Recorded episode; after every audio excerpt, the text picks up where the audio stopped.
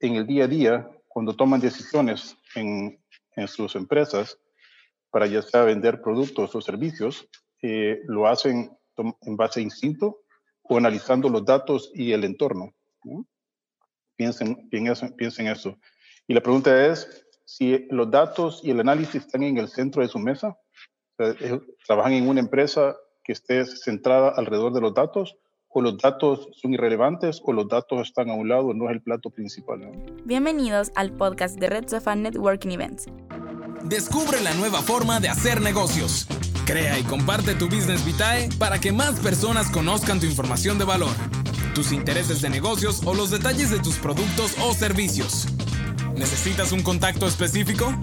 Haz networking de manera digital al ser parte de la red colaborativa para hacer negocios. Solicita conexiones con nuevas personas o ayuda a otros sugiriéndoles contactos de forma fácil y rápida. Red Sofa, la app para personas de negocios como tú. Durante esta masterclass, Ricardo Vides, experto en Data Storytelling y Business Transformation para compañías regionales y globales, nos explica cómo crear una estrategia de pricing de cara al 2021. Si llegasen a una encrucijada como, como la de esta fotografía, ¿y qué harían en esta situación? ¿Cuál de esos tres caminos tomarían? ¿Tomarían el de la izquierda, el del centro o el de la derecha? La verdad que se puede llegar a, tomar cualquiera de los tres y uno tomaría por intuición, pensaría quizás el de la derecha porque ya estaba y un camino puede ser más seguro, pero realmente tomamos eh, decisiones en las compañías en el día a día en base a puro instinto y no realmente en base a datos. Eh, Advanced Analytics o análisis avanzado de datos y Data Science lo que nos permite es poder interpretar los datos para poder tomar decisiones. Básicamente nos da la oportunidad de poder llegar a tener más información que nos puede indicar cuál es la ruta del éxito y cuál es el fracaso. En esta situación creo que cualquiera evitaría la ruta de la derecha y se tomarían a la izquierda, pero siempre hay otros dos caminos. Y aquí, si yo les presentara más información y les dijera eh, la ruta de la izquierda hay 95 probabilidad de éxito de llegar al destino final y la del centro únicamente 40, todos tomarían probablemente la ruta de la izquierda. La pregunta es, en el día a día, cuando toman decisiones en, en sus empresas, para ya sea vender productos o servicios, eh, lo hacen en base a instinto o analizando los datos y el entorno. Piensen, piensen, piensen eso. Y la pregunta es, si los datos y el análisis están en el centro de su mesa, trabajan en una empresa que esté centrada alrededor de los datos, o los datos son irrelevantes, o los datos están a un lado, no es el plato principal. Eh, en esta presentación está basada en la premisa que los datos están en el centro de la mesa, que es el plato principal ¿eh? para poder tomar decisiones. Y es lo que eh, se conoce como una empresa que es data driven, eh, que queremos monetizar los datos, queremos rentabilizar los datos. las empresas que son data driven, lo vemos en este, en este eje, dos, abajo tenemos la complejidad del valor para la empresa, a la izquierda bajo a la derecha es alto, y luego en el, a la izquierda tenemos el, el tiempo. La base principal de, de, una empresa que es data driven son los datos, eh, porque todas las decisiones las tomaremos en base a los datos. Eso quiere decir que los datos es muy importante mantenerlos con muy buena calidad. La integridad de los datos tiene que ser una empresa que tenga una organización eh, que administre, eh, el, tenga un gobierno de datos una empresa que tenga una organización de datos maestros que pueda velar por la integridad de los datos a lo largo de todo el proceso de la cadena completa. Sobre una vez tenemos calidad de los datos, podemos analizar la información a través de reportes, podemos también llevar a cabo un análisis de esa información, podemos monitorear para poder ver que, las operaciones estén eh, ejecutándose correctamente Luego podemos ocupar esta información para también poder hacer predicciones. predicciones. Eso es poder, el, futuro es incierto, pero a través de los datos podemos, y herramientas de análisis avanzado, podemos predecir el futuro y poder tomar esas decisiones. Y más allá es, el siguiente nivel es poder hacer simulaciones de negocio. Es, eh, tenemos la oportunidad de una cantidad de, herramientas que están disponibles en las cuales podemos hacer simulaciones eh, de diferentes ramas de la empresa eh, se pueden hacer en recursos humanos, en mercadeo, en operaciones, en finanzas. pero para esta presentación vamos a enfocarnos únicamente en el área de precios. Eh, en el caso de los reportes nos, indican qué es lo que ocurrió, qué pasó. Cuando hacemos el análisis podemos entender por qué pasó lo que ocurrió. ¿eh? Cuando hacemos el monitoreo podemos entender qué es lo que está pasando en la compañía. Y cuando hacemos predicciones podemos responder la pregunta de qué es lo que va a ocurrir en el futuro. Y la simulación es qué es lo más probable que ocurra en el futuro. los primeros tres niveles sobre los datos es lo que se conoce como el Business Intelligence y los últimos dos niveles es Advanced Analytics. Y dentro de más allá es eh, Advanced Analytics, está Data Science, donde está inteligencia artificial, a donde ya los, el análisis ya es a través de algoritmos muy sofisticados, en algunos casos ya sin intervención humana. Vamos a, comentar un poco sobre ese tipo de, análisis, pero muy al final de la presentación. Por eso que comentábamos es, no se pueden tomar decisiones, eh, buenas decisiones en la empresa si la calidad de los datos no es la ideal. El camino a recorrer para una compañía que quiere llegar a ser, tener aspiraciones de ser data driven, es muchas empresas están en la primera fase, que es la fase de negación. Básicamente la, empresa simplemente puede tener datos, pero no los utiliza y realmente no cree en, el, en, el, en el, los beneficios de poder tomar decisiones alrededor de los datos. El siguiente nivel es la concientización. Ese es cuando la compañía tiene curiosidad quiere empezar a explorar y conocer un, poco más sobre los datos. Y esta es la etapa inicial, esta es la etapa en la cual muchas compañías ya se encuentran y, tienen interés de seguir creciendo. Ya la siguiente etapa es la de orientación y eso es cuando la compañía empieza a utilizar los datos en algunas de las áreas funcionales. Eh, algunas, algunas áreas funcionales operan en forma de silos, eh, únicamente toman decisiones únicamente en una parte de la empresa y esa es la etapa de análisis cuando comienza. Luego la, siguiente etapa es la de comprensión y es cuando se empiezan a utilizar los datos en la mayoría de las áreas funcionales y eso es cuando la, la compañía empieza ya a operar de una manera eh, integrada eh, en, en, lo que se llaman eh, procesos de negocios que son prácticamente líneas de servicio. ¿no? Y el último nivel es la etapa de conducción y es en la etapa en la cual el 100% de la empresa opera en base a datos y esta es la etapa estratégica. El siguiente es, el objetivo, como comentamos, es monetizar los datos, que en inglés se llama data monetization. Ese es el, objetivo final, porque los datos realmente no tendrían ningún beneficio si no logramos obtener ganancias al final en el estado de pérdidas y ganancias de la compañía. Y hay una serie de pasos eh, que hay que llevar a cabo y de variables. Primero es, como comentamos, los datos, luego es el, análisis de esos datos, las herramientas de tecnología, la estructura organizacional de la empresa que tiene que también estar diseñada para que opere alrededor de los datos con ese modelo de gobierno que se implementa a través de los procesos. Y cuando todas estas, estas variables se tomen en cuenta y están diseñadamente diseñadas de manera muy cuidadosa, es cuando eh, comenzamos a trabajar para poder obtener valor en empresa. Y valor se traduce en rentabilidad, beneficios, y no evitar tener pérdidas en la compañía y estar a la delantera comparado a la competencia.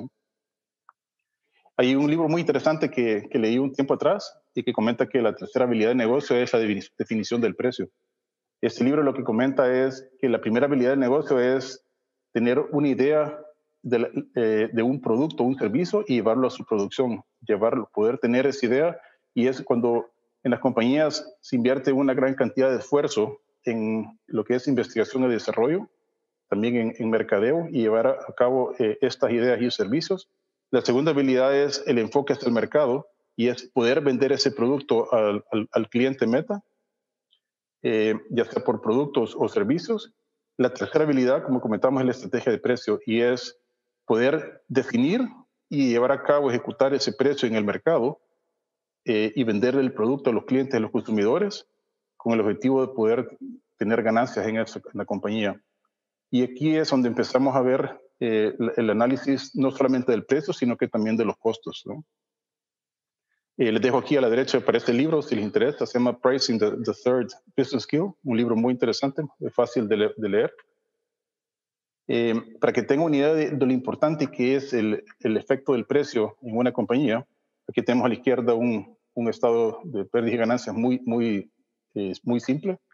eh, bajo el supuesto es, comencemos una compañía que tiene un volumen de, de 100 unidades, si el precio es de un dólar, el costo variable es de 60 centavos por unidad y el costo fijo es de 30 dólares, esta compañía tendría una venta bruta de, de 100, un costo variable de, 60, un costo fijo de 30 y el margen operativo de esta compañía sería de 10 dólares. Aquí tenemos el, margen en análisis, eh, un análisis waterfall y podemos ver que realmente eh, comenzamos con una venta de 100 y el, margen operativo de esta compañía es de 10 dólares. Si hicimos análisis eh, de sensibilidad y tomamos un incremento o reducción de un 10% en todas las diferentes, las diferentes variables, podemos ver que un 10% de reducción en costo variable se traduce en un 60% de incremento en la, en la, rentabilidad de esta compañía. Un 10% de reducción en el costo fijo, únicamente se traduce en un 30% de incremento en la rentabilidad de esta compañía. Un 10% de incremento en el volumen de venta, eh, pasar de 100 unidades a 110 unidades, se traduce en un 40% de, de rentabilidad en esta compañía, de incremento. Pero en el caso del precio, 10% de incremento en precio se traduce en un 100% incremento en rentabilidad de esa compañía. Esto quiere decir que un 10%, y eso aplica ya sea un 1%, 1% o 10%, es relativo, es proporcional, pero un 10% de reducción eh, en, el precio puede tener un impacto de un 100% o un menos 100%. Eso quiere decir que una compañía puede tener un impacto muy, muy, muy positivo en, en las ganancias eh, si toma una buena decisión de precios. Y lo importante es de que las herramientas de precio y, los proyectos alrededor de definir estrategia de precios son, mucho más sencillos que aquellos proyectos en los cuales el objetivo es reducir los costos. Un proyecto de reducción de costos en una compañía, especialmente si se quiere llegar a hacer una transformación masiva en todas las áreas funcionales, eso puede durar años. En algunos casos puede ser de un año, pero mi experiencia en algunos casos ha sido de, llevar a transformar una empresa y reducción de costos puede ser tres hasta cinco años. En el caso de precios, se pueden llevar a implementar estos proyectos de manera muy rápida, siempre y cuando se tengan los datos correctos. Entonces se pueden dar cuenta aquí que el, efecto de los precios en una empresa, en la rentabilidad, es enorme. ¿no? la siguiente, eh, se olvidó comentar que algunas de, de, los, de los slides que tengo eh, las he dejado en inglés porque no he querido que se pierda el, el, mensaje en su mensaje original que, que, lo había preparado en inglés eh, preferido en algunos casos, así que va a haber una mezcla de español e inglés en algunos de los, de las de los slides en la presentación. Pero este le, llamo el iceberg de precios y eh, lo, lo, veo de esta manera y, quiero prácticamente combinar varias ideas en, en, un solo slide. Es cómo llegar desde el precio hasta la rentabilidad en una empresa. Entonces, si tenemos este iceberg y vemos la línea del agua en el mar, tenemos prácticamente la mayor parte de las compañías que trabajan en definir precios únicamente logran cubrir la parte de arriba, eh, la parte de definir ese precio. Luego, eh, hay compañías que trabajan, eh, trabajan en la definición de diferentes tipos de ajustes, incentivos, descuentos y promociones. También hay mucha actividad en las empresas. Prácticamente la mayor parte de las compañías únicamente trabajan en estos dos niveles. El siguiente nivel, que es ya por debajo del agua, y es como prácticamente pensemos en una cebolla que se va pelando capa por capa, ahí justo abajo está ya, es cómo poder maximizar la venta de una empresa y el volumen de venta de esa compañía. Poder llegar a, hacer lo que se conoce como premiumization, que es eh, vender el mismo producto a un precio más alto y poder tener rentabilidad, que es el objetivo de una compañía, es si la demanda, aún, cuando la demanda se mantenga constante, poder cobrar más y poder ganar tener más venta. Y tener mayor participación de mercado en algunos casos. Luego el siguiente nivel es lo que se conoce como los, el, channel profit, que es la rentabilidad del, canal en la, ruta del mercado. Y hay un fenómeno interesante que se conoce como la doble marginalización. Y eso es cuando hay una empresa que tiene venta directamente a los consumidores eh, la compañía tiene la libertad de poder definir cuál es el precio que le quiere vender a ese consumidor.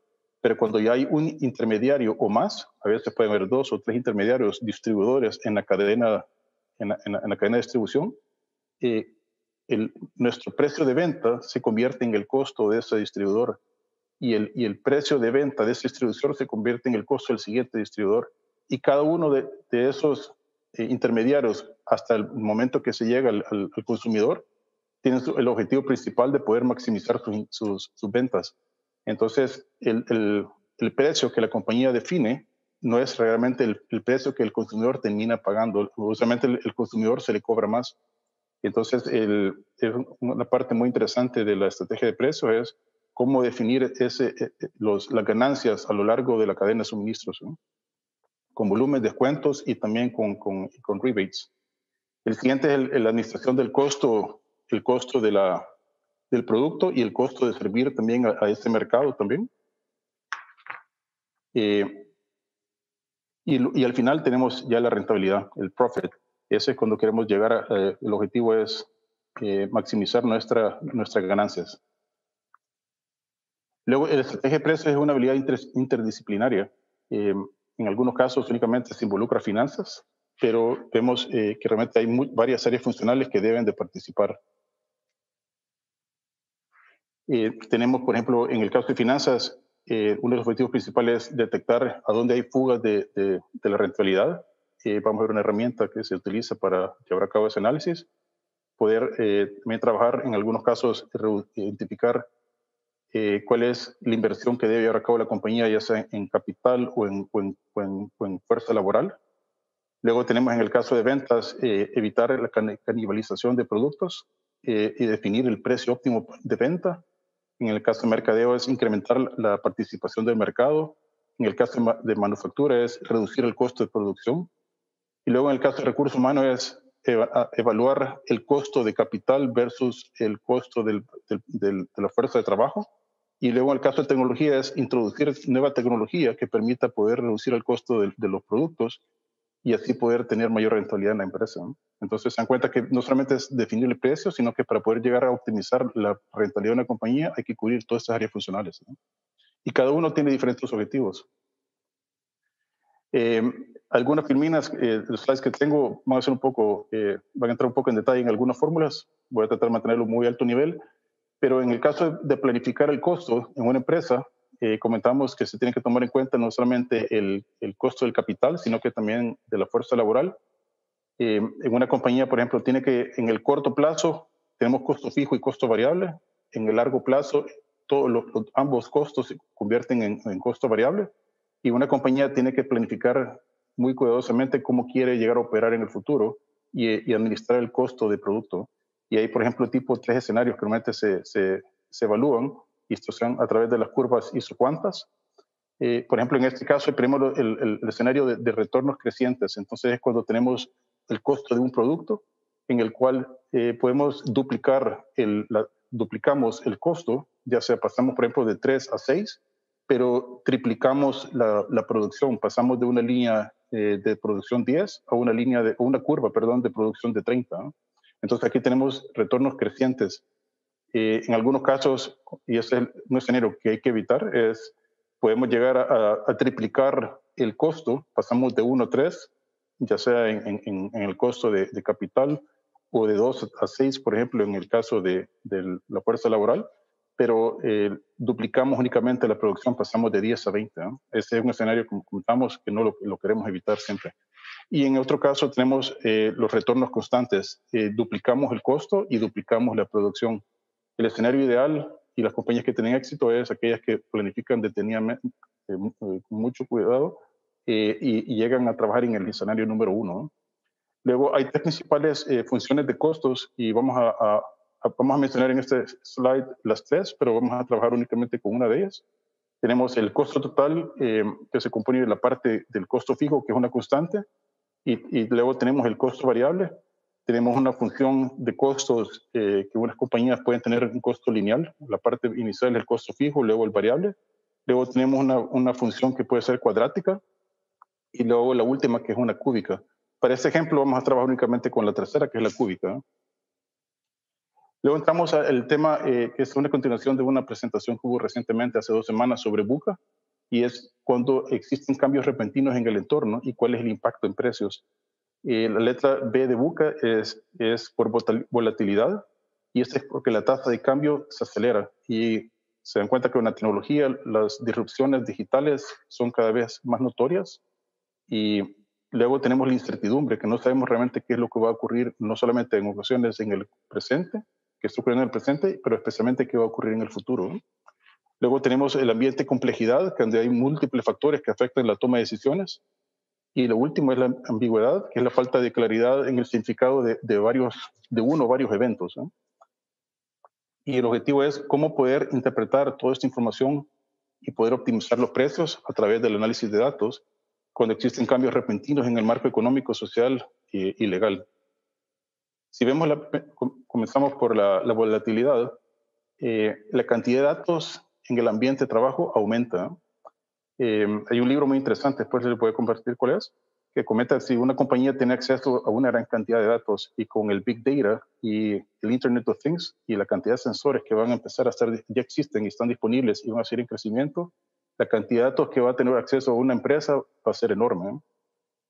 Luego, esos datos hay que tener el criterio para poder separarlos en dos categorías, datos que no van, no van a ser interpretables y datos que se pueden interpretar y luego dentro de los datos que se pueden interpretar va a haber data que va a ser relevante y data irrelevante. Entonces se da cuenta que únicamente es una parte muy pequeña de los datos donde realmente está el, el, conocimiento, que es lo que nos va a ayudar a poder tomar estas decisiones para incrementar nuestra ganancia a través de precios. Luego, este círculo amarillo es la información que realmente es relevante. Y si hacemos una ampliación en, en este círculo, tenemos los datos eh, que son interpretables, hay una cantidad de ruido. Ese es básicamente datos que realmente es difícil de, de, interpretar y de analizar y que realmente no nos sirven de nada. Y hay una parte pequeña que es donde está la señal. Eh, hay compañías, eh, y ahí este libro es interesante, que habla sobre el, el, el, lo que se llama el, el, signal to noise ratio, que es cuál, la, hay compañías que tienen la habilidad de poder de manera muy rápida eh, identificar cuál es la parte valiosa de los datos y tomar decisiones de manera muy rápida y hacer un, un, turnaround de esta información para tomar decisiones y poder monetizar estos datos. Y hay compañías que se pierden, quedan, se pierden en analizar únicamente, que se quedan analizando el ruido. Entonces, en esta parte donde está la señal es donde realmente están las ideas, que es todo el conocimiento que se necesita para tomar esas decisiones de negocio que van a incrementar nuestras ventas y nuestra rentabilidad. Eh, lo importante por el lado izquierdo del círculo azul es almacenar todos estos datos. Eh, es costoso, a pesar de que el costo por terabyte eh, sigue en, reducción. hay compañías que ya operan no con terabytes, pero con petabytes. y es una cantidad de información que es difícil de poder analizar. Entonces hay que tener el criterio de poder descartar ciertos datos y únicamente conservar los que realmente son valiosos para una compañía. Y luego, como les comentamos, la calidad de los datos es indispensable. Si la calidad de los datos no es la esperada, no podremos tomar buenas decisiones. Eh, y la información tiene que ser interpretable, tiene que ser relevante y tiene que ser información nueva.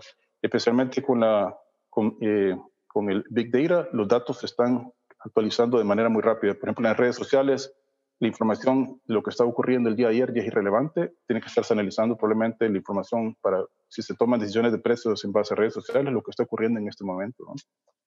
Eh, el libro se llama eh, The Signal in the Noise y es de Nate Silver. Se lo dejo aquí en el centro por si les interesa leerlo. Es muy interesante. Lo siguiente es la, la incertidumbre. Eh, realmente no contamos con una bola de cristal para predecir el futuro, pero sí existen herramientas que nos pueden ayudar a ello. Eh, por ejemplo, en esta pirámide que quería compartirles, tenemos que tomar en cuenta la profundidad del conocimiento, nuestra profundidad del conocimiento y nuestra amplitud del conocimiento.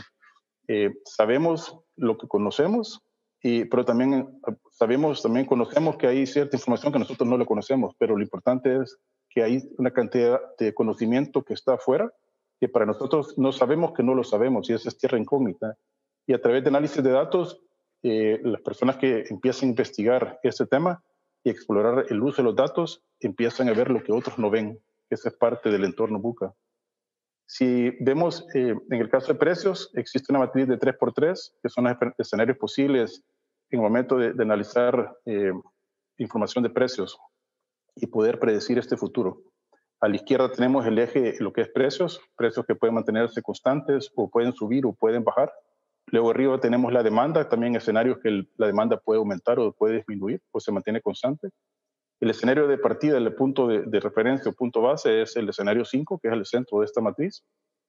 Luego, el, escenario que la mayor parte de las compañías experimentan es se incrementa el precio y la demanda reduce, o el precio se reduce y la demanda incrementa. Es la mayor parte de, las, de los análisis que se llevan a cabo, están basados en el cuadrante, el, en, el, en, el, 3 y en el, y el, y el número 7. Pero luego tenemos otros escenarios en los cuales el precio no, no, no ha cambiado, pero la demanda está o aumentando o está disminuyendo. Y ahí vamos a ver más adelante que hay ciertos, eh, eh, ciertas situaciones o variables que afectan la, la, demanda, ya sea para aumentar o disminuir, y, y, esas tenemos que conocerlas y cada tipo de negocio puede tener, tiene diferentes tipos de variables que tiene que tomar en cuenta. Luego tenemos los escenarios en los cuales eh, los precios pueden aumentar o pueden disminuir. Eh, en el caso del escenario número dos es excelente porque tenemos un, un, crecimiento en el precio, un aumento en el precio y la demanda se mantuvo, mantuvo constante. Eso básicamente es el escenario en el cual tenemos una ganancia y lo vemos en el estado de pérdidas y ganancias. Pero la, situación como el número, el escenario 8 es de evitarlo eh, y hay que saber en qué situaciones creemos que puede reducir el precio va a incrementar la demanda y eso no se va a cabo y esa es una pérdida para la empresa. Luego el escenario 1 es también ideal, es en aquellos casos solamente ciertas compañías en el mundo tienen la oportunidad de poder aumentar sus precios. Una empresa como tipo Louis Vuitton o Apple tienen este, un escenario que aumentan sus precios y la demanda continúa en aumento también. Eh, y el escenario 9, efectivamente, es un escenario que hay que evitarlo también, que es reducción del precio y la demanda también se reduce. Y todo eso lo podemos llevar a cabo a través de modelos de simulación, que tenemos que tener eh, los datos ideales, poder hacer un análisis de toda esta información, conocer las diferentes herramientas que están disponibles y luego poder tomar decisiones en base eh, eh, modelos estadísticos y análisis de sensibilidad. Luego la rentabilidad de, de, de la complejidad. Eh, en este slide quiero cubrir el, la, la, ruta hacia el mercado, que es el tema de la rentabilidad. Hay diferentes modelos. El, está el, el, business to consumer y el business to business. En la parte de arriba, la, la compañía, en algunos casos, empresas tienen oportunidad de venderle productos o servicios directamente a los consumidores. Ese es el, ese es el ideal, el escenario ideal eh, en el cual se tiene mejor control de los precios y el contacto directamente con el cliente con el consumidor, pero en ocasiones es necesario tener siempre eh, trabajar con distribuidores que llegan al consumidor o distribuidores que, que, le venden a otras empresas o en algunas compañías que tienen únicamente operación business to business, que es venta directamente a compañías. En el escenario en el cual hay un distribuidor es y puede haber uno o varios distribuidores, es el escenario donde está el doble marginalización y es en el cual definir los precios es, es, un trabajo muy difícil, pero es posible y hay que definir dentro de ese escenario es los descuentos por volumen, eh, los rebates que se tienen que llevar a cabo también eh, se van a implementar en, en esa operación y, y todos otros descuentos, incentivos adicionales que son parte de este canal. Luego en, en la ambigüedad es eh, la falta de conocimiento de lo que puede estar ocurriendo en el, en el, mercado y probablemente en algunos casos no poder interpretar esa información correctamente. Aquí el modelo que les quiero compartir es lo que se llama la línea de, de Fair Value. Es, en la parte de abajo tenemos el eje de la calidad y a la izquierda tenemos el precio. Y aquí la línea en el centro básicamente lo que es es la, la relación de, de precio-calidad. Y es básicamente, hay, en, se tienen tres segmentos, el segmento de economía, el el mainstream y el mercado, el segmento premium. Cuando una, una, una empresa tiene un producto o servicio que va a lo largo de esta línea, la línea Fair Value, esto implica que básicamente está, eh, hay paridad entre la calidad y el precio. Entonces se paga lo, el precio correcto por esta calidad. Luego podemos tener casos en los cuales eh, hay exceso de valor y es productos que son de, muy buena calidad y precio muy bajo, bueno y barato, pero también hay algunos casos de, productos o servicios que pueden ser caros y son muy malos, ¿no? Y eso tenemos aquí, el que está aquí arriba. Y luego podemos tener algunos productos que puedan, eh, de algunas empresas, eh, pueden estar arriba de, esta línea de fair value o pueden estar por abajo de la línea. Y parte de, del, del conocimiento que se tiene que tener del mercado y analizar los datos es que en ocasiones pueden haber cambios de precios de competidores, por ejemplo, algunos competidores que quieran reducir su precio para y otros que lo quieren aumentar. Y una compañía que no conoce bien el mercado y las herramientas que están disponibles puede interpretar que esta es una reducción de precios, es una, un acto de agresión y pueda querer corresponderlo a través de una reducción de precios también. Pero estas son situaciones en las cuales algunos, algunas empresas tienen productos en los cuales eh, la relación de precio-calidad no está, eh, no está eh, sobre la línea de fair value y solamente son ajustes que son normales y eso debería estar, eh, no debería causar ningún problema para, para, una empresa. La situación que sí hay que tener cuidado, es estar con cuidado y, tener, tenerle bajo observación es caso, por ejemplo, en este, si tenemos el punto azul, tenemos una empresa que tiene un producto sobre la línea de fair value y luego tiene un competidor que tiene la misma, exactamente la misma calidad, los mismos atributos de ese producto, pero con un precio mayor, y luego eh, este competidor reduce el precio y lo lleva a un precio por debajo de la línea, ese caso sí es, un, es una agresión directa hacia ese competidor del azul hacia el, el, círculo naranja, y es en estas situaciones donde comienzan las guerras de precio. Entonces, el, la, la, reacción inmediata y la lógica de, este, de, de, de esta empresa es reducir el precio y poder llevarlo al mismo nivel para poder contrarrestar ese, ese, movimiento, esa decisión que ha tomado esa compañía. Y si ese cambio de precio eh, es de manera permanente, no es temporal, eventualmente la línea Fair Value comienza a bajar y, se crea una, una, un, una, nueva línea y eso es, afecta todo el mercado. Y eso es cuando ocurren guerras de precio que pueden llegar a haber reducciones drásticas y al, al final la industria completa eh, sale afectada. Luego hay otra herramienta interesante que se llama la cascada de precio y de margen, y eso se, eh, sirve para poder detectar eh, fugas de rentabilidad. Eh, esta se puede utilizar primero comenzando, si comienza con el precio, hasta el precio neto y hasta el margen operativo, y poder identificar todas aquellas eh, decisiones que se están tomando a cabo en la compañía alrededor de ajustes de precios, que son fugas de rentabilidad, y también todas decisiones que se están llevando a cabo alrededor de los costos, a donde se está perdiendo margen. ¿no? Si vemos el, los componentes principales de la cascada de precios, que es el lado izquierdo de la gráfica, es todos aquellos ajustes que se dan a cabo que tienen, impactan eh, la rentabilidad y reducen la, la, el precio eh, más alto que tenemos para los productos. Y aquí donde tenemos, normalmente se conocen como descuentos eh, en factura o fuera de factura. Descuentos de factura son cuando hay promociones, hay descuentos y hay rebates. Y luego fuera de factura es cuando tenemos eh, descuentos en efectivo, y también tenemos alguna compra de producto, de, eh, tenemos compra de producto cuando está a veces ya el producto vencido y, y, hay acuerdos con los distribuidores y los clientes que hacen que se reduzca el precio del producto.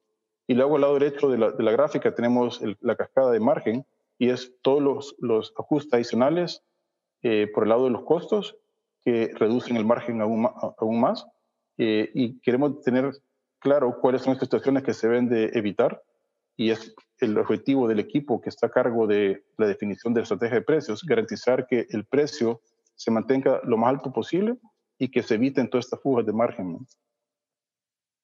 Luego, hay tres principales modelos de, de, precio y el objetivo es darle en el blanco. Tenemos, el primero es cuando la compañía únicamente da un enfoque en los costos internos, que son los más importantes. Este modelo se llama Cost, cost Plus Luego tenemos el modelo competitivo, es cuando eh, las compañías eh, establecen los precios en base a, los precios de la competencia. Si la competencia tiene el precio eh, alto eh, y la, la, se pueden establecer precios similares, si la, la competencia reduce los precios, también se reducen los precios. Y el modelo eh, a la derecha es el modelo de valor, que está basado en valor, que se toma en cuenta la disposición de pago del mercado, que en inglés se llama el willing, willingness to pay. Y este es el, el, de los tres modelos, el, el que nos interesa es el tercero, es poder definir precios para poder extraer al máximo posible eh, toda esa la disponibilidad de pago del, de los clientes. ¿no? Luego hay tres eslabones para definir los precios eh, y esa parte del modelo Buca es, primero hay que hacer un análisis interno de la empresa, que usualmente aquí vemos, eh, tenemos que evaluar cuáles son los costos de la compañía luego eh, tomar un análisis detenido de la situación del mercado por el lado de la competencia y luego entender las, la, las necesidades de, los clientes y la disponibilidad de, pago de los clientes para poder definir esos precios. Las compañías que, como comentábamos, eh, le dan un enfoque principal eh, al, la administración de los costos y tener, por ejemplo, un 20% de margen o 30% de margen sobre el costo del producto, normalmente trabajan por el método Cost Plus. Las compañías que siguen a la competencia eh, son los que operan con el, modelo de price matching, que es competitivo, y las compañías que analizan los datos del mercado y eh, operan en métodos muy innovadores como eh, precio dinámico, que es el modelo de value-based pricing. Luego, ahí también hay que tomar en cuenta que hay eh, sesgos cognitivos que también ayudan a poder multiplicar las ventas. Y la psicología humana es, es muy compleja y sigue siendo un misterio para todos, pero estamos claros que hay aproximadamente más de 25 sesgos cognitivos que hay que tomar en cuenta cuando se están estableciendo estrategias de precios. Por ejemplo, eh, en base al aprendizaje, es, sabemos que cuando existen ganancias, varias ganancias, es mejor segregarlas, separarlas. Al consumidor le, gusta poder eh, darse cuenta que tiene cinco ganas en vez de, perdón, eh, es mejor ganar cinco en dos ocasiones que diez en una sola. Entonces, cuando el cliente o el consumidor percibe que está ganando múltiples veces, eso nos ayuda a vender más. Luego también si existen pérdidas, estas se deben de consolidar. consolidar. Es mejor tener varias pérdidas en una sola vez que tener una, pérdida baja, pero múltiples veces. Y así les, dejo la lista aquí más adelante. Eh, esos son de los sesgos que hay que tomar en cuenta. Hay otras, una cantidad increíble de técnicas, estrategias alrededor de precios, que es cómo trabajar con la psicología humana para poder incrementar los, las ventas. Luego, si entramos ya en la parte de, modelo de economía, eh, tenemos la función de ingresos y este va a ser, el, vamos a poder utilizar, el objetivo es utilizar el precio para poder definir cuánto se debe de, producir y de vender en una compañía.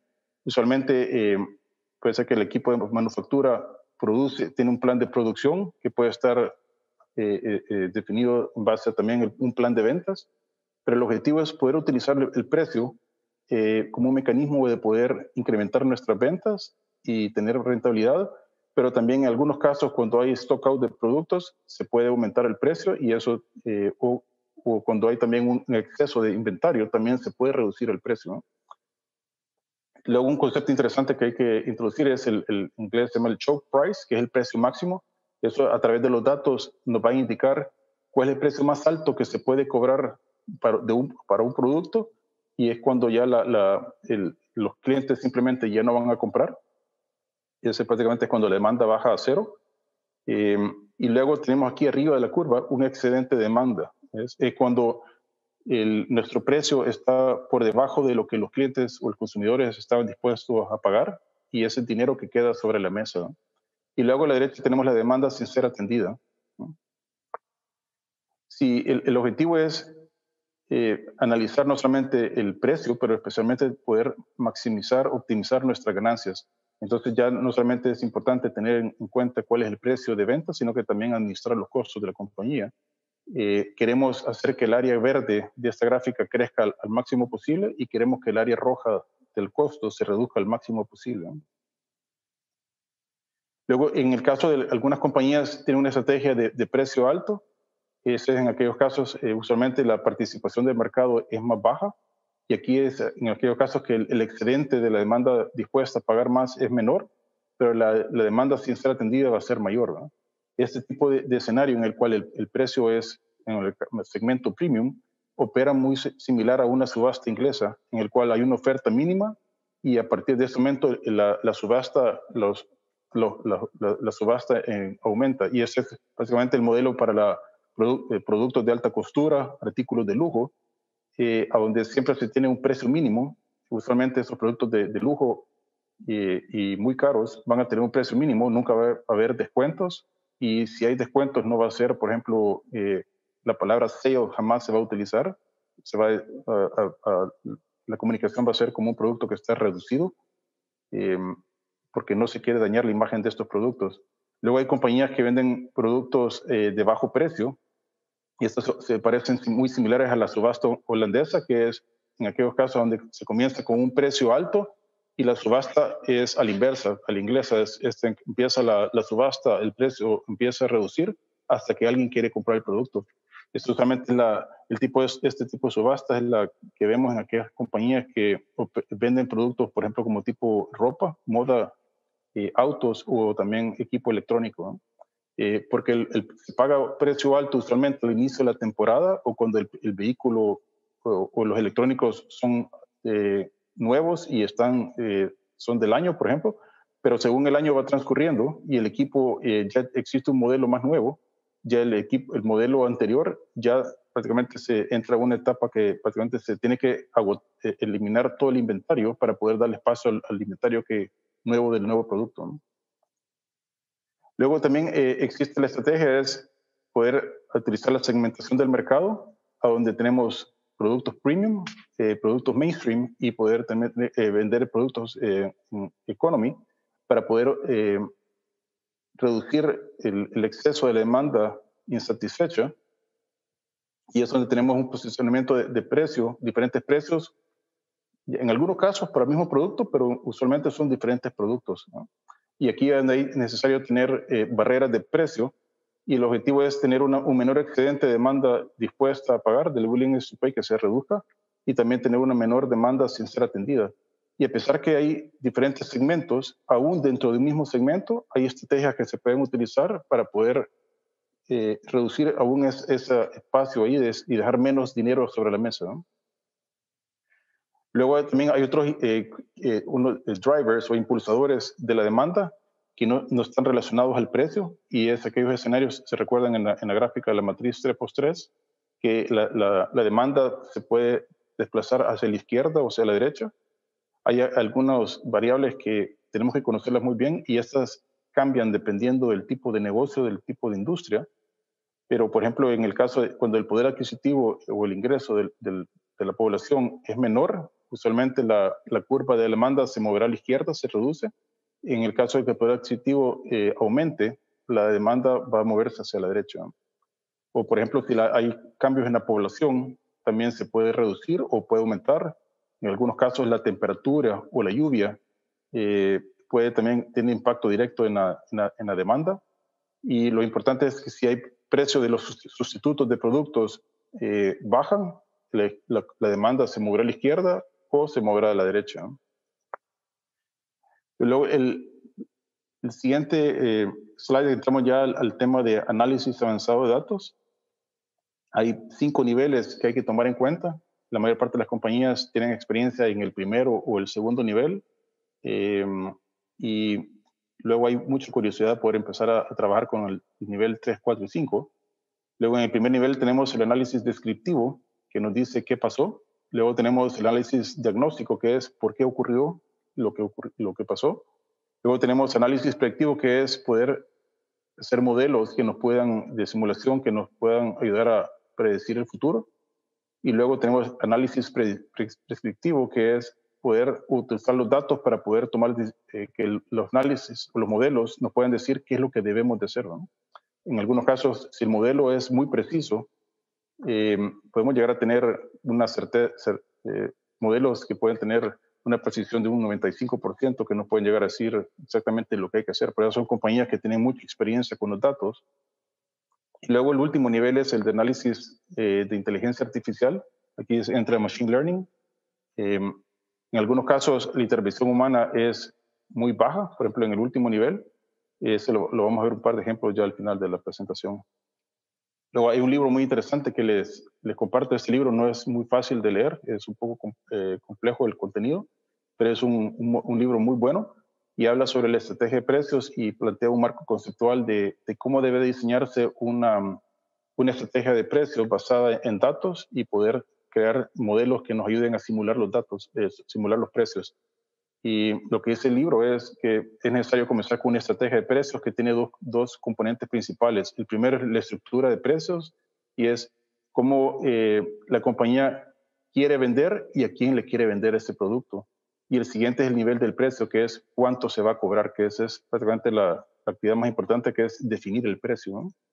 Luego hay dos, eh, dos opciones principales de cómo definir el precio. El precio es uniforme, que es un precio único. El mismo producto tiene un solo precio en todo el mercado. O pueden haber una diferenciación de precio, que hay de tres niveles. Está el primer nivel, que es el precio varía según la, disposición de pago, el willingness to pay. el segundo nivel, que es el segundo grado, en base al volumen de compra. Y el tercer grado varía según el, segmento de mercado. Luego, en base a eso, se puede preparar un, simulador, eh, un, programa que se puede llevar a cabo. Eh, en el caso de Machine Learning sería con algoritmos muy sofisticados que, están disponibles. Luego, eso, este simulador nos ayuda a poder determinar cuál va a ser ese precio que vamos a, a cobrar.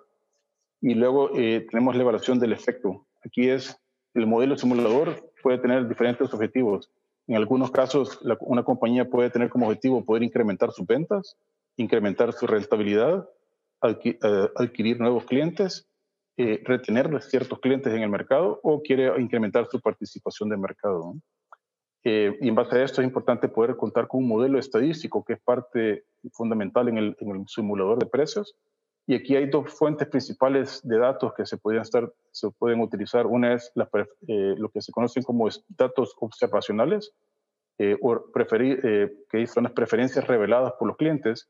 Usualmente las compañías cuentan con información transaccional su sistema ERP, que se conoce como el Selling Data, o puede tener acceso a compra también de, datos transaccionales de, de, de las de, por ejemplo, de, los supermercados, y eso se conoce como el sellout data.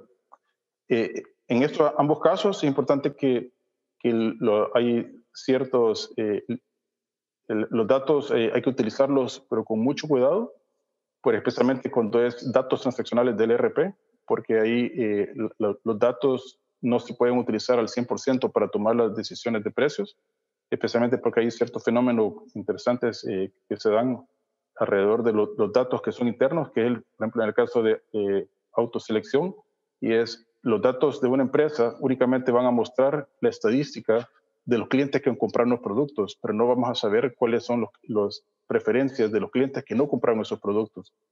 Entonces, eh, existe otro tipo de, de, de, análisis que se llama datos experimentales y que hay un modelo que se llama el, análisis eh, conjoint o análisis conjunto, ese es para poder identificar las preferencias manifiestas. Em, este es uno de los modelos de, análisis y, investigación de mercado más importantes para poder definir cuánto es el, que cobraríamos a los clientes. El análisis conjoint, como les comentamos, es un método óptimo para investigación.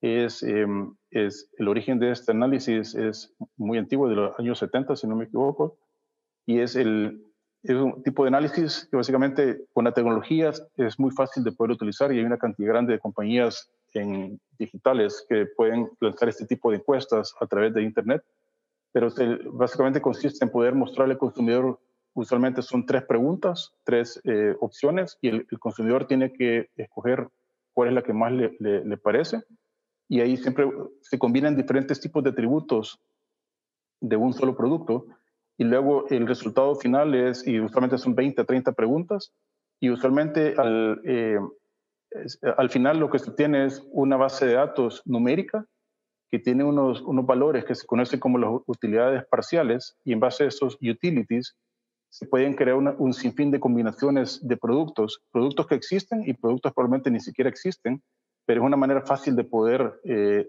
diseñar y poder identificar oportunidades que de introducir nuevos productos y poder incrementar precios para ciertos productos que probablemente la data transaccional que, contamos internamente en nuestro ERP no nos va a decir esa información. Esto es básicamente para poder utilizar datos para poder conocer lo que no sabemos. Luego, el, vamos a entrar en esta etapa ya es la ciencia detrás de la definición del modelo de, estrategia de precios tenemos, primero queremos llegar a, calcular una, una función de, ventas y el objetivo va a ser maximizar esta, esta función de ventas. Luego tenemos el, el, costo que lo queremos minimizar. Aquí tenemos la, la, función cuadrática. Y luego queremos maximizar nuestras ventas, eh, nuestra ganancia, perdón. Y la ganancia es, eh, lo que hacemos en este caso es reducir la, distancia mayor entre la, venta y el, y el, costo de la compañía. Eh, luego, la, gráfica, vamos a tener un modelo que les voy a mostrar, eh, únicamente vamos a trabajar con la, la, parábola o la curva de ventas. Esta es una función cuadrática. Eh, sí es importante que si quieren diseñar un, simulador de precios, es importante poder dominar la parte matemática del, del modelo, álgebra lineal, y hay fórmulas que, por ejemplo, se tiene que tomar el primer derivado, el segundo derivado en algunos casos para poder encontrar esos puntos óptimos con este análisis de estos datos podemos encontrar el, punto P que está arriba aquí en, esta, curva. Este nos va a indicar cuál es el punto, el precio óptimo. Eh, esta gráfica lo que nos muestra es el precio mínimo que se, puede cobrar en, ese producto, en ese mercado, y el precio máximo que se puede cobrar, que es el show price, y lo que estamos buscando es el punto óptimo, el que está aquí arriba. Eh, para compartirles, por ejemplo, la, qué tipo de, información interesante puede surgir de una, una, una, gráfica como esta es si llegamos a tener, un, es como tener una hoja de vida por cada producto en cada uno de los segmentos de mercado y esto puede llegar a, inclusive a, a tenerse acceso a poder producir ese tipo de gráfica por cada uno de los puntos de venta, si fuera posible. ¿no? Y esto lo que nos dice es, por ejemplo, si tenemos el, el, el precio óptimo está siempre en la parte más alta al centro, pero un producto se puede estar en este momento vendiendo en un precio que está del lado izquierdo de la gráfica. Eh, ese producto lo que se tiene que hacer idealmente es incrementar el precio para que llegue al óptimo. Y nunca ese producto debería entrar, darse a través de un descuento o una promoción, porque lo que estamos haciendo es afectando aún más la rentabilidad de ese producto. Si el producto tuviera un precio de venta al lado derecho de esta gráfica, eh, esos son los casos donde sí es conveniente poder reducir el precio o poder tener una, promoción, porque eso nos va a llevar al punto de equilibrio, que es la parte alta de la curva, y poder maximizar nuestras ventas. Similar en el caso del costo, aquí es, el, como comentamos al comienzo, es un análisis muy minucioso de nuestros costos y poder administrar los costos a través, eso es, son proyectos complejos, pero hay compañías que dedica mucho tiempo en esto y es posible poder minimizar los costos. En el caso de las ganancias, tenemos que tener claro que eh, tenemos que poder, para poder maximizar las ganancias, tenemos que tener claro cuál es la función de ventas y la función de costos, que son las gráficas que, que, que, tenemos aquí en la pantalla. Y el modelo eh, que vamos a ver más adelante, un, demo pequeño, es únicamente, como comentamos, con la parte, eh, vamos a maximizar, hacer un par de ejercicios para maximizar ventas. Luego también tenemos otros, otras métricas interesantes que podemos llevar a cabo a través de análisis avanzado de datos. Es cuando una compañía tiene una cantidad grande de SKUs, siempre van a haber SKUs al lado izquierdo que agregan valor y SKUs que, que únicamente agregan costo. Y la pregunta de muchas empresas es, ¿cuáles son los SKUs que debemos de eliminar y cuáles son los SKUs que debemos conservar? Y a través de análisis de datos nos, hay, hay modelos que nos ayudan a poder dar respuesta a estas preguntas. Luego, eh, también hay modelos eh, de análisis de datos que nos ayudan a poder calcular el, Customer Lifetime Value, a donde tomamos en cuenta la, los patrones de compra del, cliente, qué, qué, tan seguido nos compra, cada, qué tan seguido el cliente compra, no solamente lo fue, cuándo fue la última vez que el cliente compró, cada cuánto el cliente compra y cuál es el valor monetario de ese cliente hacia la compañía. Y luego también poder tomar en cuenta todos los eh, varios modelos que son, eh, no los vamos a cubrir en, esta presentación, probablemente más adelante podemos conversar sobre ello, es cómo poder cuantificar cuál es el valor que percibe el cliente de un producto y usualmente son tres categorías, que es el, área técnica, la funcional y la emocional del producto, que son los value drivers. Luego, para entrar eh, ya en, el modelo que les, les, estaré presentando, ya aplicar estas, esta teoría, es cómo poder resolver problemas de negocio para poder optimizar la, ganancia de una empresa a través de simulaciones en lo que se conoce como escenarios what if. Y todo comienza, usualmente hay compañías que tienen ya los datos y quieren utilizar los datos para poder diseñar modelos y poder resolver problemas.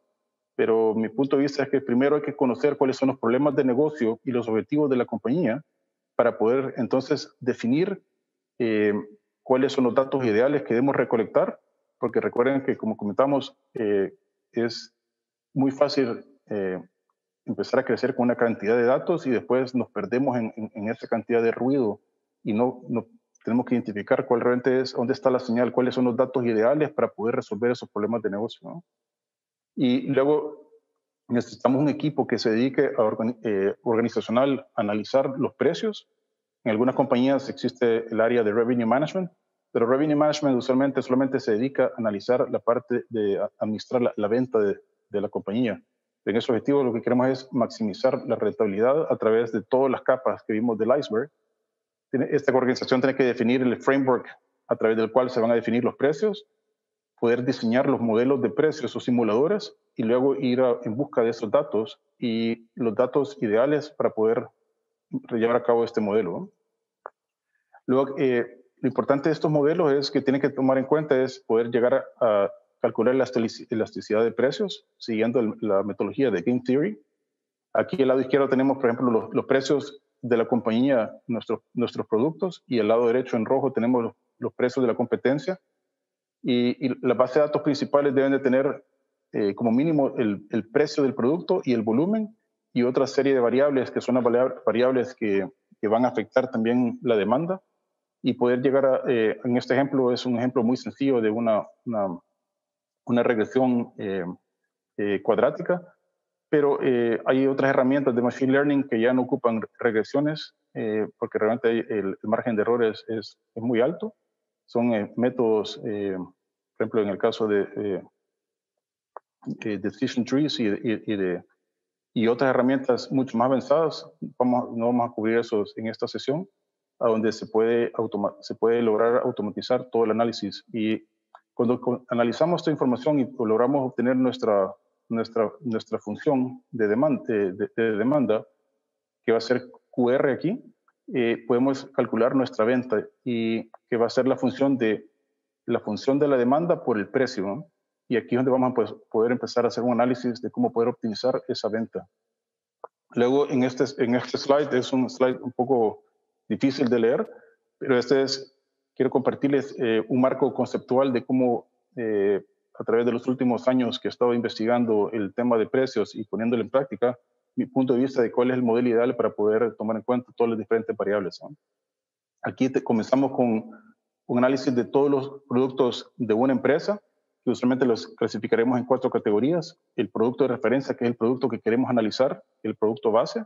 Luego, ese producto, eh, y, si una compañía tiene, por ejemplo, digamos, 500 SKUs, cada uno de esos 500 SKUs se convierte en un, producto de referencia y los demás son ya sean sustitutos, complementos o no están relacionados.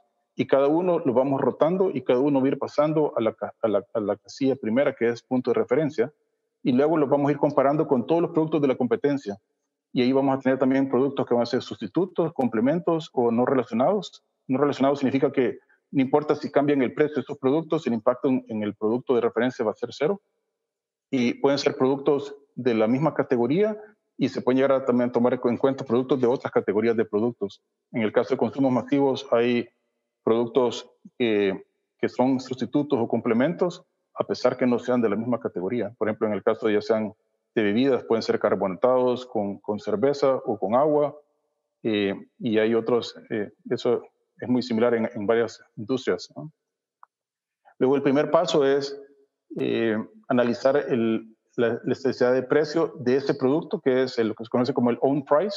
Aquí la variable principal es el precio y la, la cantidad. Luego queremos hacer el análisis del precio cruzado.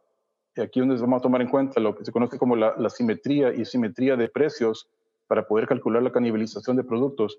Hay ciertos productos que si el, el, precio entre uno y otro producto son de diferente mercado, por ejemplo, un, un producto mainstream y otro economy, pero la, los precios de un producto y el otro están muy cercanos, si lo, los, precios, los precios cambian mucho eh, y, y, se acercan de, demasiado, el consumidor va a dejar de comprar un producto y se va a pasar al otro producto. Y eso es lo que queremos medir con esa análisis de canibalización, de la, uh, ya sea simétrica o asimétrica.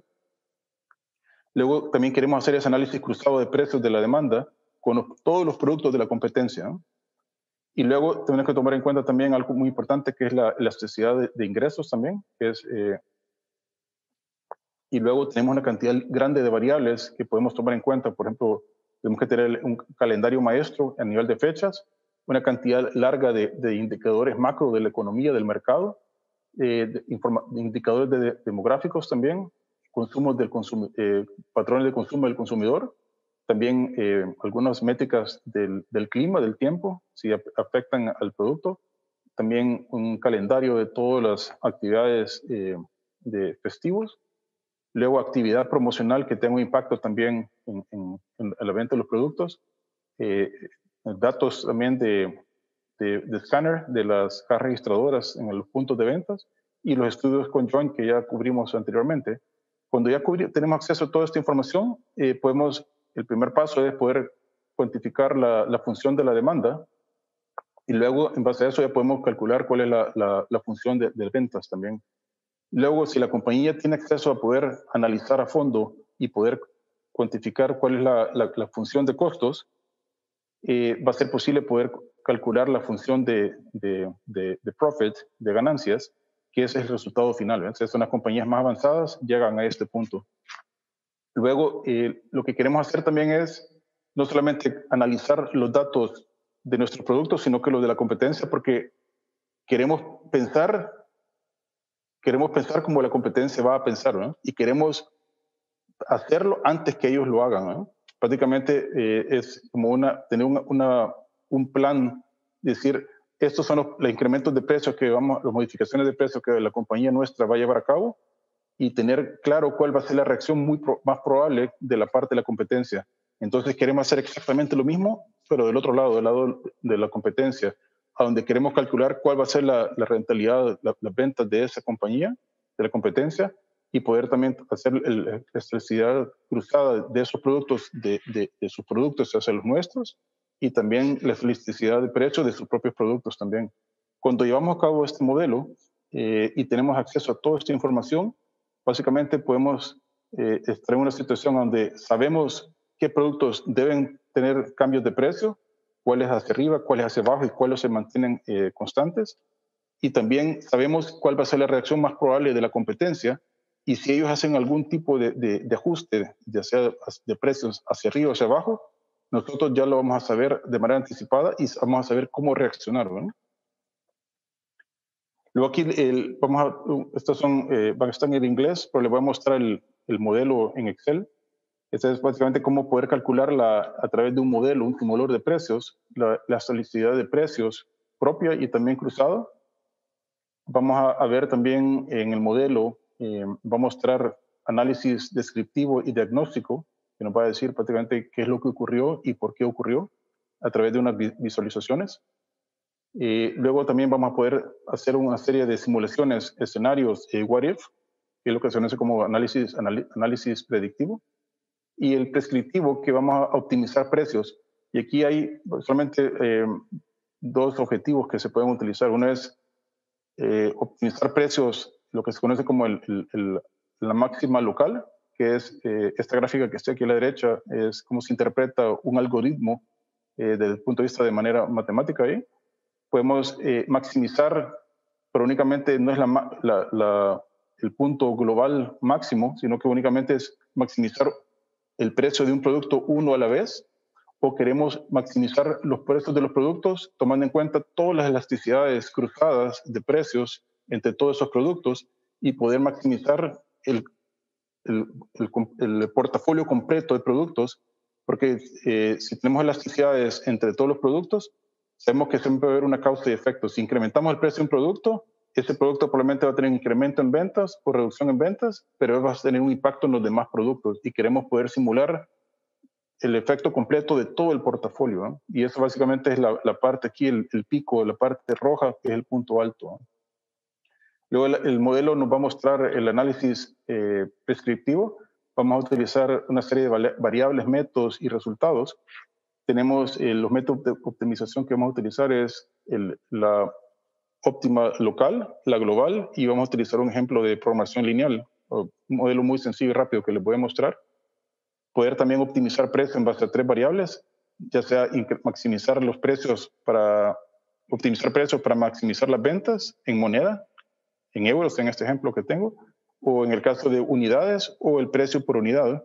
Y vamos a tener otros resultados, por ejemplo, como el choke price, y vamos a tener eh, eh, recomendaciones para descuentos y promociones que nos va a dar también el modelo. Y tenemos esta demostración que quiero compartir con ustedes. Tengo un archivo Excel. Eh, estos son datos variables, datos dummy, productos que no existen. Eh, aquí en este modelo vamos a trabajar con cuatro productos, producto A, B y C y D. Luego tenemos, eh, ya hizo un análisis eh, previo a la, a presentación, análisis estadístico de todos los datos DOMI que tenía por dos años de datos que simulé. Eh, tenemos la base de datos de volumen y de precio para cada uno, más dos, variables, variable A y variable B. Y aquí tenemos, ya tenemos todos los, promedios y los coeficientes de cada una de las variables. Y aquí el modelo nos, nos dice, por ejemplo, ya análisis de, de sensibilidad, de, elasticidad, al que tenemos para cada uno de los productos, eh, la elasticidad de precio de, cada uno de los productos. Por ejemplo, para el producto A es todos son negativos, así que todas las, todas las elasticidades de productos son inelásticas. Y luego, dependiendo de eh, la relación de elasticidad cruzada de precio, hay algunos productos donde todos son complementos y son muy eh, complementos muy bajos, y algunos donde tenemos sustitutos con algunos otros productos. Entonces el modelo, por ejemplo, este simulador nos puede decir eh, si un producto, por ejemplo, el producto A eh, tuviera un incremento en precio, eh, sabemos que las, ventas van a incrementar. Y si este producto A tuviera una reducción de precio, sabemos que las ventas se van a reducir. Pero luego los papeles se invierten en algunos casos y, por ejemplo, dependiendo si es sustituto o complemento, aquí esto, estos nos indica y podemos tener una buena decisión. Luego esta información va a ser útil, pasamos al modelo de simulación, aquí donde tenemos unas visualizaciones y pueden ver la, gráfica que les comentaba sobre la función de, ventas. Aquí tenemos, por ejemplo, al lado izquierdo es el, baseline, que es el punto de referencia, y podemos pasar el producto A, el producto B, el producto C y el producto D. Eh, lo interesante es, por ejemplo, el producto D, el punto óptimo eh, nos indica el modelo es de 8 euros y en, en, 8 euros se podía estar generando una venta de 11 mil 11 euros en una semana para ese producto y el precio actual de ese producto en el mercado es de 4.4 euros y solamente estamos generando 9 mil eh, euros en, en ventas. Eso indica que el precio tiene que aumentar. ¿no? Luego, en el caso del producto C, eh, está muy cercano al punto óptimo. Aquí podríamos o dejar el precio como está o podríamos hacer un, pequeño ajuste para llegar de 6 euros a 6.8 y llegamos al punto óptimo. En el caso del producto B, eh, está por arriba del, precio óptimo. El precio óptimo es de 3.9 euros y, el, y, el presente de ese producto se está vendiendo en 5.3 sabemos que podríamos tener un descuento, eh, podemos llevar a hacer un descuento permanente o una promoción, pero ese descuento no debe pasar más allá de 3.9 euros. Ese es lo más bajo que deberíamos de llegar. Eh, y en el caso del producto A, está por el lado izquierdo. Eh, el ejemplo acá, por ejemplo, cuando está al lado izquierdo de la gráfica, si el equipo de mercadeo o el equipo de ventas tiene planes de llevar a cabo una promoción para este tipo de producto, respuesta inmediata debería ser, como ya tenemos acceso a estos datos y podemos, tenemos ese conocimiento de, lo que estamos viendo en la pantalla, la respuesta sería, eh, definitivamente no se puede llevar a cabo ninguna promoción ni descuento, porque si lo hacemos, a menos que sea por una iniciativa de, crear imagen de ese producto, sabemos que estamos perdiendo y vamos a perder más. Únicamente serían llevar a cabo promociones y descuentos si estamos al lado derecho de la gráfica. Y luego también otra visualización que tenemos es la, el, la, la, función de la, de la, demanda, que básicamente es la misma función, pero la vemos de diferente manera. Aquí tenemos el choke price, por ejemplo, nos dice el modelo que el precio más alto que se puede cobrar por este producto es de 14.9 euros, es el momento en el cual la demanda llega a cero. El, el precio del producto es de 7.5 euros, el óptimo, y lo estamos vendiendo 5.9. Eh, el modelo también aquí nos, nos eh, por ejemplo, tenemos este simulador, este el baseline es la situación actual de la, y podemos hacer predicciones. El modelo nos dice eh, que estamos básicamente para la fecha futura. Aquí seleccionamos, podemos seleccionar, hacer predicciones a cierta fecha hacia futuro. El modelo lo preparé un tiempo atrás, solo llega hasta el 2019. Eh, pero el modelo nos dice que para poder realmente maximizar las ventas en esa semana específica, el precio debería aumentar por 0.9 y queremos hacer un ejemplo, por ejemplo, que vamos a hacer aquí simular, si aumentáramos nuestro precio por 9 centavos, entonces es el punto óptimo del precio, entonces estaríamos maximizando nuestras, nuestra, nuestra venta y ese idealmente debería ser la, acción a llevar a cabo. Pero si se da cuenta que estamos únicamente modificando un precio a la vez, pero podríamos estar haciendo también modificaciones de otros, otros productos. Entonces aquí el, estamos en la, en la pantalla únicamente el análisis del producto A, que es el producto de referencia, y los demás son sustitutos o son complementos. ¿no? Pero luego viene el siguiente escenario, que es el, el, que queremos dedicar un poco más de tiempo, es cómo optimizar esos precios. Entonces aquí tenemos el, el precio actual, eh, la optimización como el precio óptimo a nivel local, que, que cada producto se maximiza el precio o se optimiza el precio, pero de manera individual, o podemos utilizar eh, en Excel, se activa la opción de una referencia circular y entonces que analiza el, todas las elasticidades de precio y cruzadas de precio de todos los, de los cuatro productos y encuentra el punto óptimo. Entonces aquí podemos ver que en, el precio actual es de 5.9 euros, pero el, el, modelo de optimización global nos dice que deberíamos estar aumentando los precios a 7.7. Luego este producto tiene 5.3 euros y lo deberíamos estar reduciendo a 3.6. Y en el caso del producto C debería pasar de 6 euros a 8 euros y el producto D de 4.4 a 10.3 y eso nos permitiría poder maximizar eh, los precios de todo el portafolio completo de productos. Entonces, pónganse a pensar una compañía que pueda tener 500 SKUs o 2000 SKUs, eh, tendríamos esas 500 o, 2000 líneas y podríamos tener un portafolio de productos a nivel de precio eh, en su punto óptimo, en el cual podemos maximizar ya sea nuestras ventas, nuestra rentabilidad o el precio por unidad por producto. Y si tomamos en cuenta también la competencia, sabemos también eh, y sabemos qué es lo que la competencia va a hacer y si la competencia quiere lanzar una promoción, tendríamos rápido, sabríamos si conviene o no conviene reducir nuestros precios o aumentar nuestros precios. A veces la competencia tiene promociones que reducen los precios y la respuesta de nuestra parte debería ser no hacer nada. Y en ocasiones reducimos nuestros precios y el efecto que realmente que vamos a hacer es nuestra demanda no va a aumentar y estamos simplemente sacrificando margen. Entonces, este tipo de modelo nos permite poder llegar a hacer ese tipo de análisis. Y creo que por tiempo, nos queda un poco de tiempo todavía. Quiero mostrarles, el, si quisiéramos utilizar eh, programación lineal, aquí tengo ya, he creado un, ejemplo.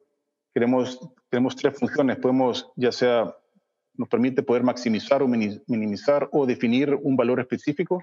En el caso aquí tenemos el total del volumen es de 11.000 unidades por los cuatro productos eh, o tenemos una venta total de 60.000 euros en eh, 60.689 euros, o el precio promedio por unidad es de 5.3 y podemos tener la opción si queremos maximizar. Aquí en este caso, lo que queremos hacer es, vamos a cambiar estos precios.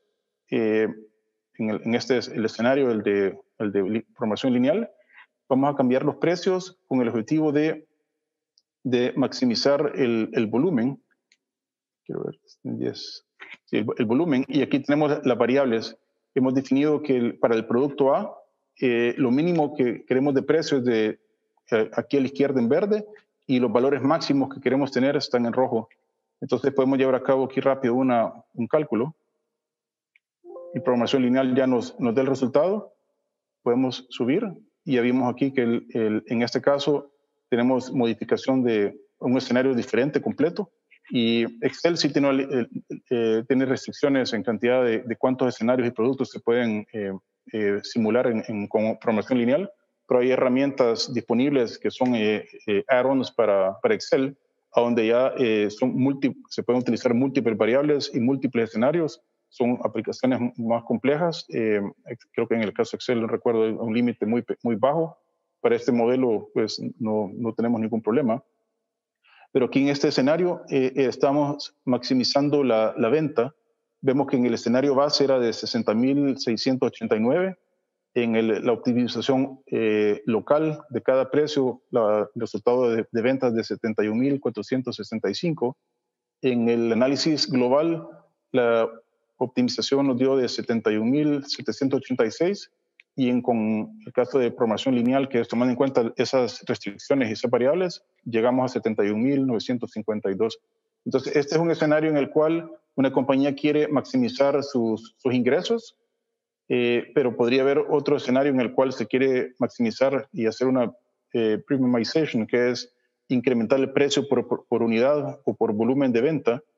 o eh, lo que se quiere es introducir, crecer en participación de mercado, porque usualmente eh, entre, entre el precio más alto y la venta es mayor, el volumen va a reducirse un poco, entonces el share market se puede reducir, pero podemos tener un escenario que queremos, al contrario, eh, incrementar nuestra participación de mercado, pero sacrificando un poco de, venta o de rentabilidad. Eso básicamente es el, el, modelo que les quería compartir. Eh, aquí hemos cubierto todos los diferentes tipos de análisis avanzado de datos, pero luego entra Machine Learning, en el cual eh, hay una cantidad de algoritmos interesantes que se pueden utilizar. No los he querido compartir aquí porque son muy complejos. Eh, podemos hacerlo en otra sesión, pero existe una cantidad de algoritmos que son para segmentación de mercado y existe lo que se conoce como el Machine Learning Pipeline, donde se pueden combinar múltiples algoritmos. Y lo que nos pueden hacer estos algoritmos es el tiempo que una persona, un ser humano podría dedicar en analizar estos datos de manera manual es, pasaría muchos días, pero tuviéramos, por ejemplo, eh, datos de múltiples puntos de venta de múltiples productos, inclusive un supermercado que puede tener una cantidad de, inventario, unos 40 mil, 50 mil SKUs en un solo supermercado, se podría llevar a cabo un análisis de cuál es el, precio, el, el precio óptimo de cada uno de los productos, tomando en cuenta todas las elasticidades de esos productos.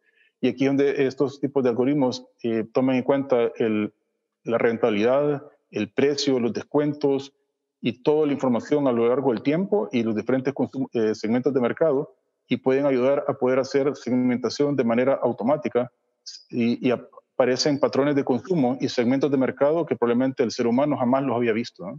Entonces aquí donde aparecen clusters eh, que y el pipeline nos puede ayudar a poder hacer la segmentación de esos clientes.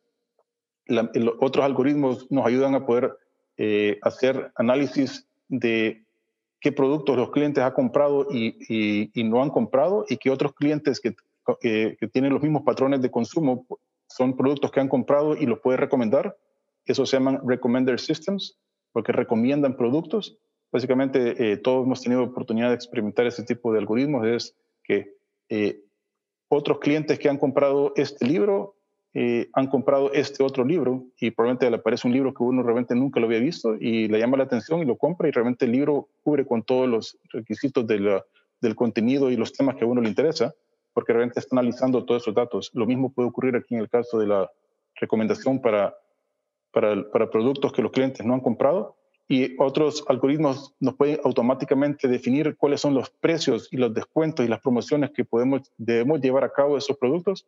Básicamente lo que estamos hablando es que en un futuro la intervención humana va a ser muy reducida porque los algoritmos a través de Machine Learning nos van a decir básicamente, nos van a definir la segmentación del mercado eh, identificar cuáles son los clientes que deben de recibir promociones y cuáles son las promociones que se deben llevar a cabo de manera automática y hacer esas recomendaciones eh, eh, a la hora de la toma de pedidos a través de, precios dinámicos y promociones muy dinámicas. Y luego el siguiente paso es, lo más adelante en otros slides, ya una vez se han ejecutado esos precios y están en el sistema y las promociones ya están en marcha, podemos, existen otros tipos de algoritmos que como en este slide aquí, que son, permiten, eh, se llaman eh, algoritmos de detección de anomalías. Y esos son algoritmos que, de Machine Learning que permiten poder detectar variaciones entre lo, el, precio establecido y los descuentos establecidos y lo que está ocurriendo en el sistema transaccional.